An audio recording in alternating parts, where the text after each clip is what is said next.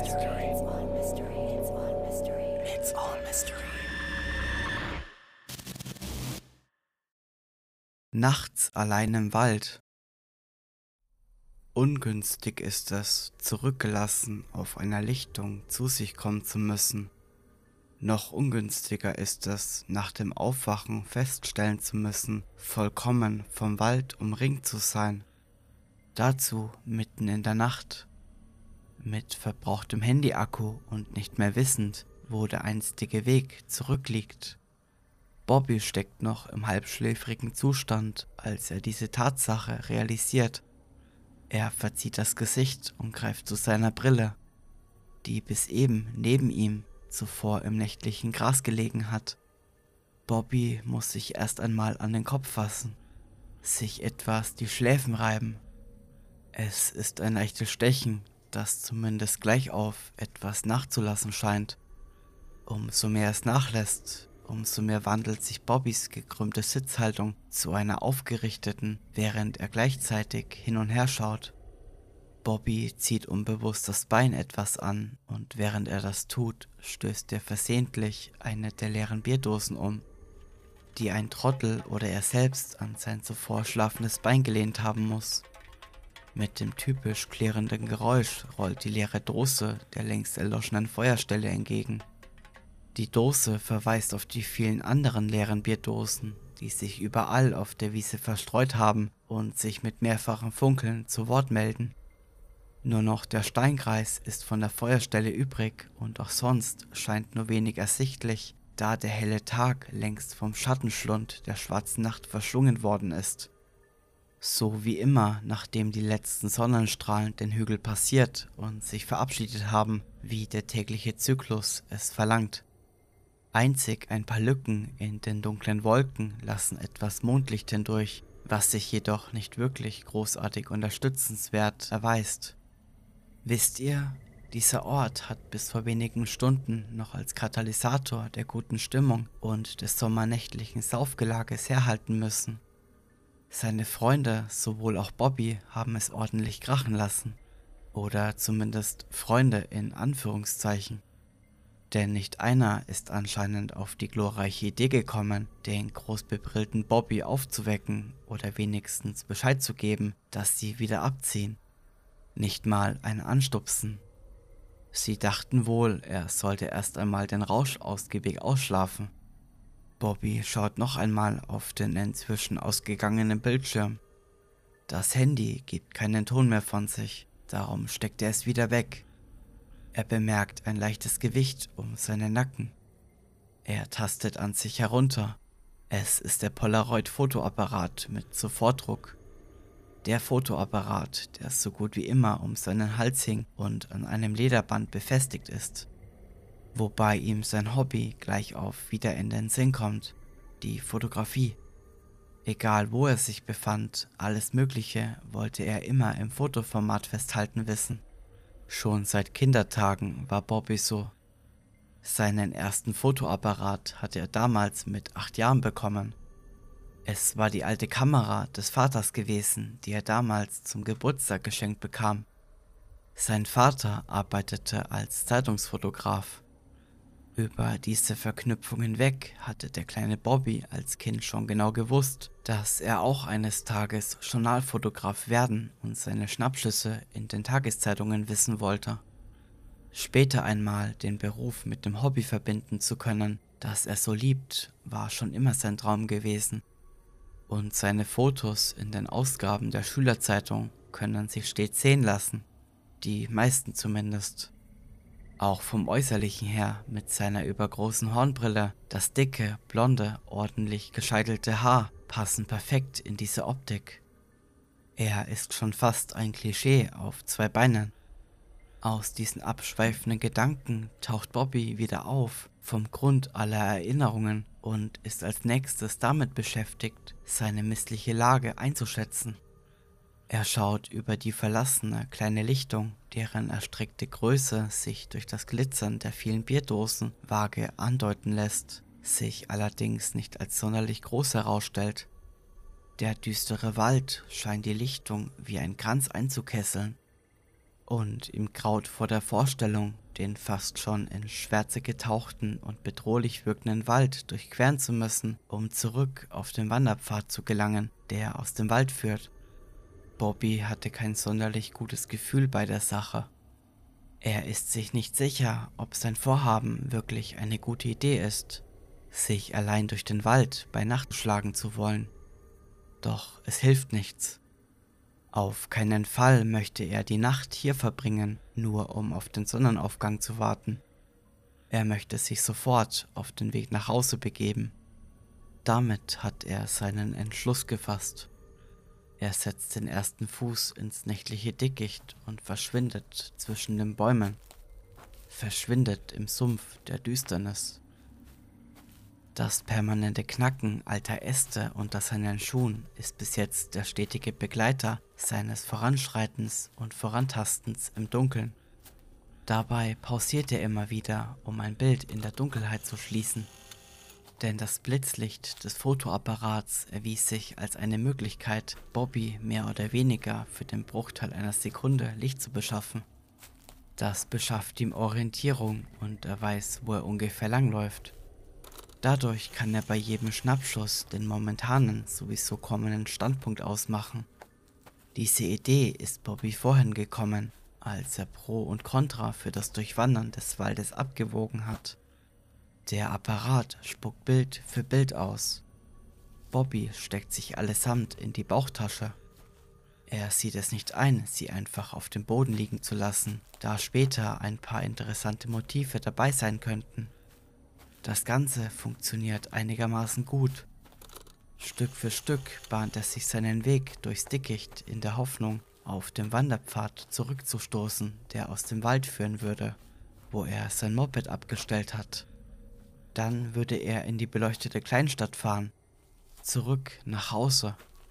Eine Weile irrt Bobby umher, und als er spätestens nach 30 Minuten den Wanderpfad immer noch nicht erblickt bzw. erblitzt hat, wird es ihm so langsam klar, er hat sich rigoros verirrt.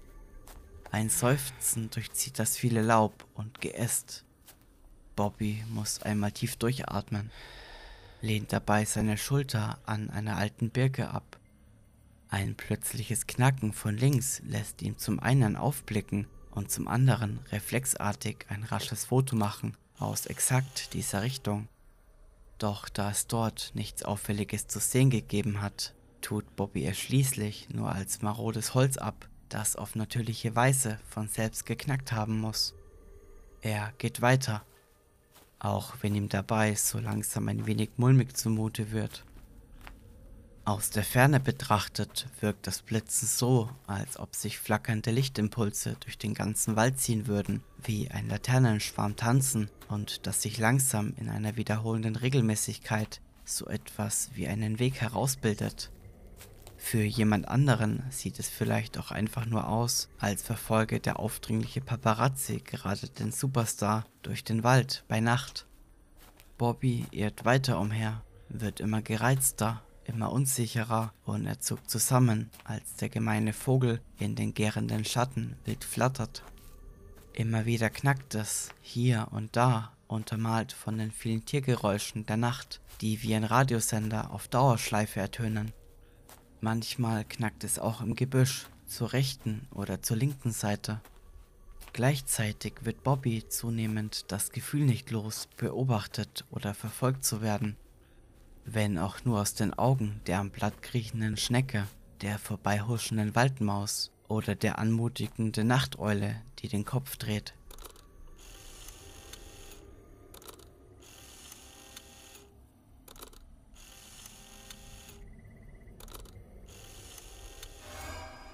Bobby weicht sichtlich erschrocken zurück. Dabei entgleitet ihm nicht nur die Kamera wie eine glitschige Forelle aus der Hand, auch stolpert er und fällt auf den Hintern. Sein Puls ist so hoch wie lange nicht.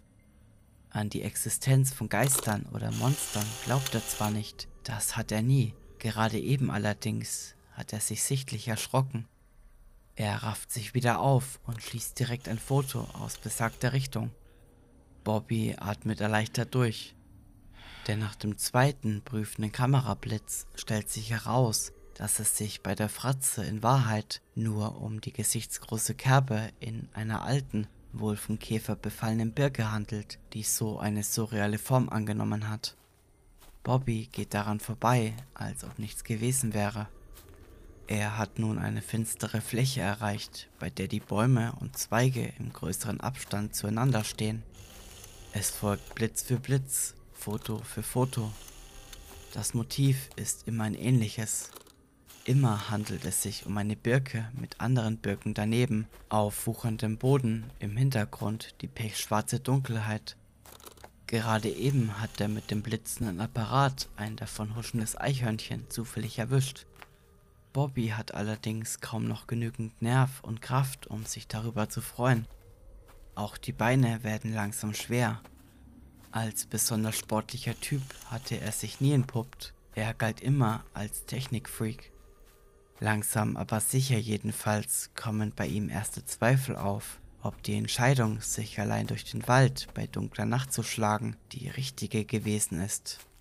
Denn der Waldpfad, von dem aus die Gruppe Jugendlicher vor etwa sieben Stunden querfeldein abgesprungen ist, um zur Lichtung zu gelangen, wo die Party stieg, ist immer noch nirgends zu sehen.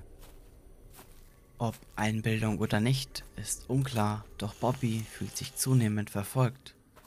Ihn überkommt ein immer stärkeres Gefühl des Unwohlseins. Er blitzt jetzt hier und da auch mal hinter sich, auch wenn sich dabei nichts Verdächtiges bemerkbar macht. Nachdem ein weiterer Ast knackt, diesmal lauter als all die vorherigen, beginnt Bobby sein Durchwandern zu beschleunigen, was ihn nun so viele Fotos schließen lässt, dass er gezwungenermaßen nun doch einige davon zurücklässt, die rotierend zu Boden gleiten. Bobby dreht sich um die eigene Achse, schaut dabei in jede Blickrichtung, blitzt dabei in jeden Schatten. Er röchelt, hechelt. Sein Puls rast und auf einmal beginnt ein bitterböses Lachen durch den ganzen Wald zu schallen. Bobby hat nun aufgehört mit dem Blitzen. Stattdessen rennt er jetzt einfach geradeaus, geradeaus durch die Dunkelheit. Er rennt und rennt, wie von der Tarantel gestochen. Einige Kratzer und Schürfwunden zieht er sich dabei an Armen, Beinen als auch im Gesicht zu. Der am Gurt baumelnde Fotoapparat schlägt während des Laufens immer wieder an dessen Brust, als wollte dieser böswillig auf Bobby einhacken. Bobby möchte nur noch so schnell wie möglich aus den Fängen dieser irren Vegetation entkommen, die dämonisch nach ihm zu greifen scheinen. Er rennt und rennt und kann es nicht glauben, auf was er eben gestoßen ist, nachdem er aus dem Gebüsch hervorspringt. Bobby torkelt langsam nach vorn mit großen Augen und offenem Mund.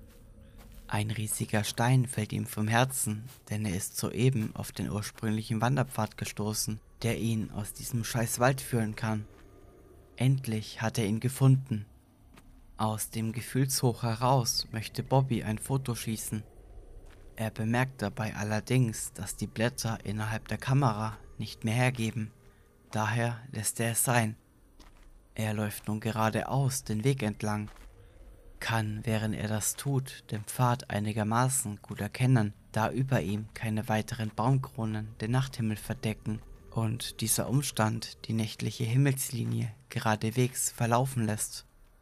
Irgendwann meint Bobby, sich an dieses Stück des Naturpfads erinnern zu können Weitere fünf Minuten vergehen, ehe es sich am Ende des Waldwegs so etwas wie ein Tunnelausgang andeutet und dieser Bobby zuwinkt, was für ihn nur die Erlösung bedeuten kann.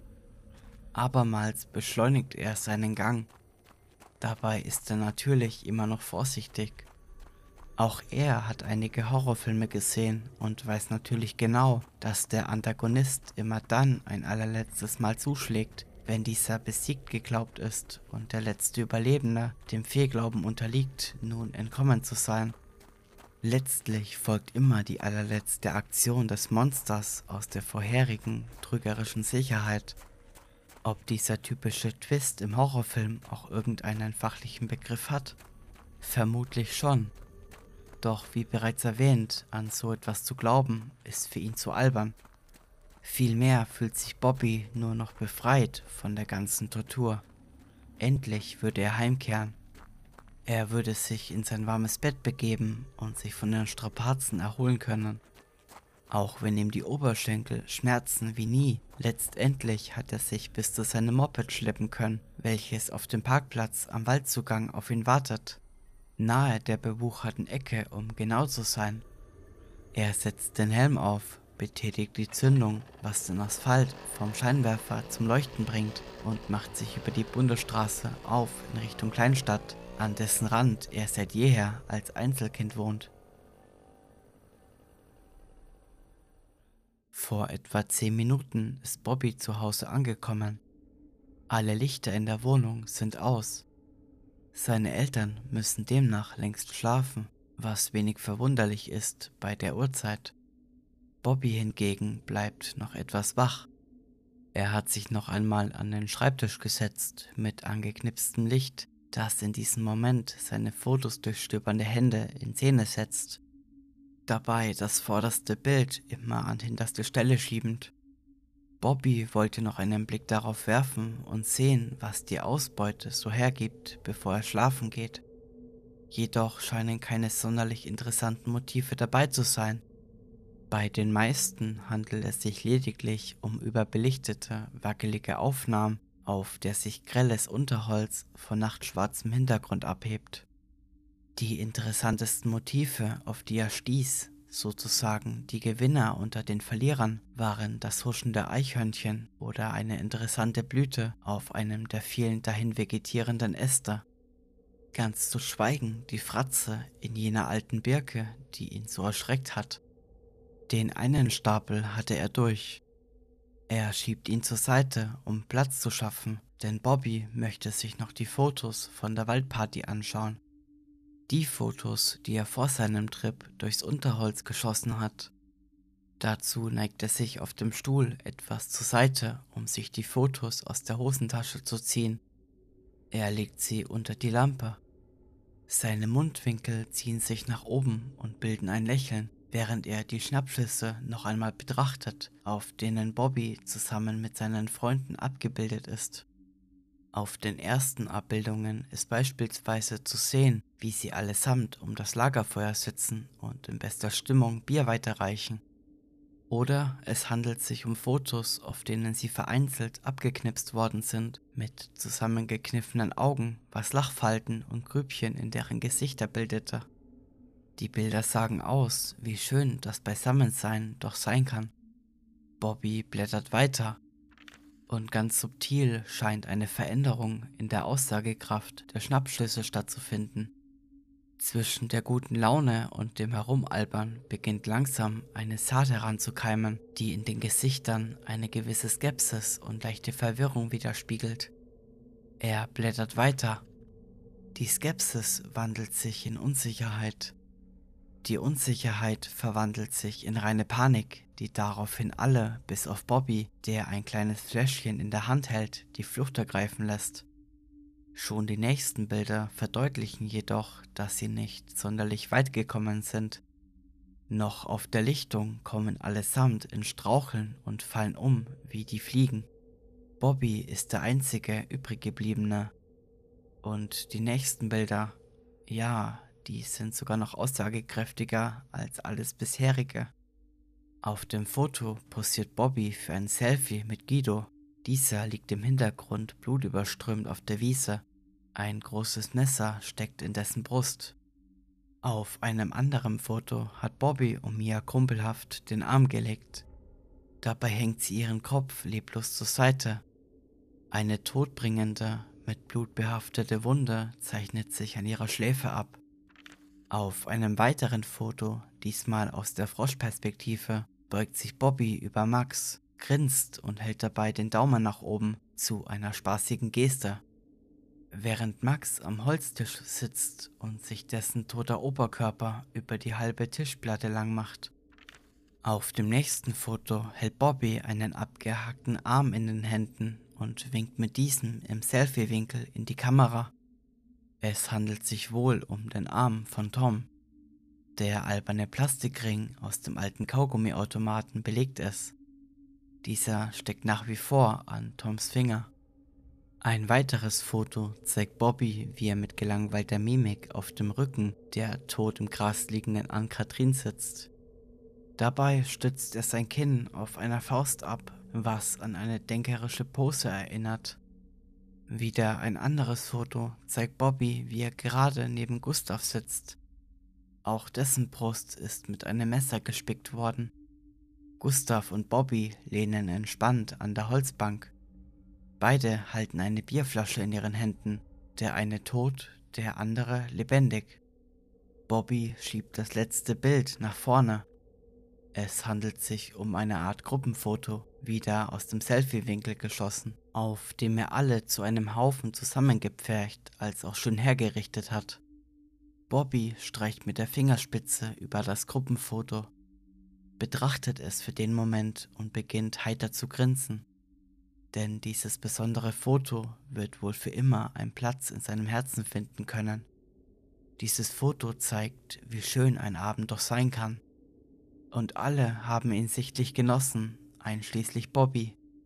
Er bereut es keineswegs, hingegangen zu sein, trotz all der Strapazen, die danach folgten. Er ist nun fertig mit dem Betrachten aller Bilder. Er legt sie beiseite er verstaut sie direkt neben dem manipulierten Artikel der Schülerzeitung, auf dem Bobby nackt zu sehen ist, von oben bis unten mit Tinte beschmiert und wie er sich im Duschraum auf dem Boden zusammenkauert, als auch blaue Flecken aufweist. Letztlich schaltet er das Licht aus und geht schlafen. Einmal muss er noch schmunzeln, ehe es ihn in den Schlummer zieht.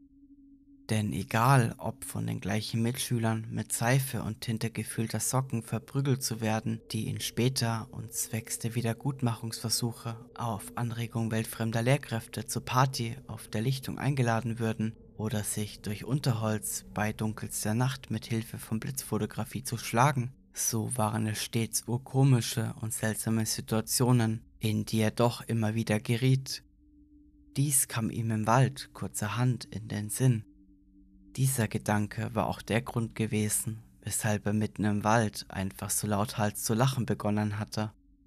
Zuvor, als er sich noch durch den Wald schlug, mit nichts als dem Polaroid-Fotoapparat mit Sofortdruck in den Händen.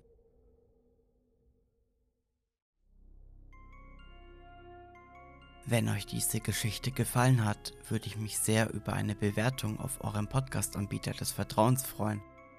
Wenn ihr diesen Podcast unterstützen wollt, könnt ihr das gerne auf Kofi tun. Und wenn ihr Fragen, Anregungen oder Verbesserungsvorschläge habt, könnt ihr mir gerne eine Nachricht auf Instagram schreiben. Alle Links findet ihr in der Folgenbeschreibung. Vielen Dank für eure Aufmerksamkeit. Wir hören uns bald wieder.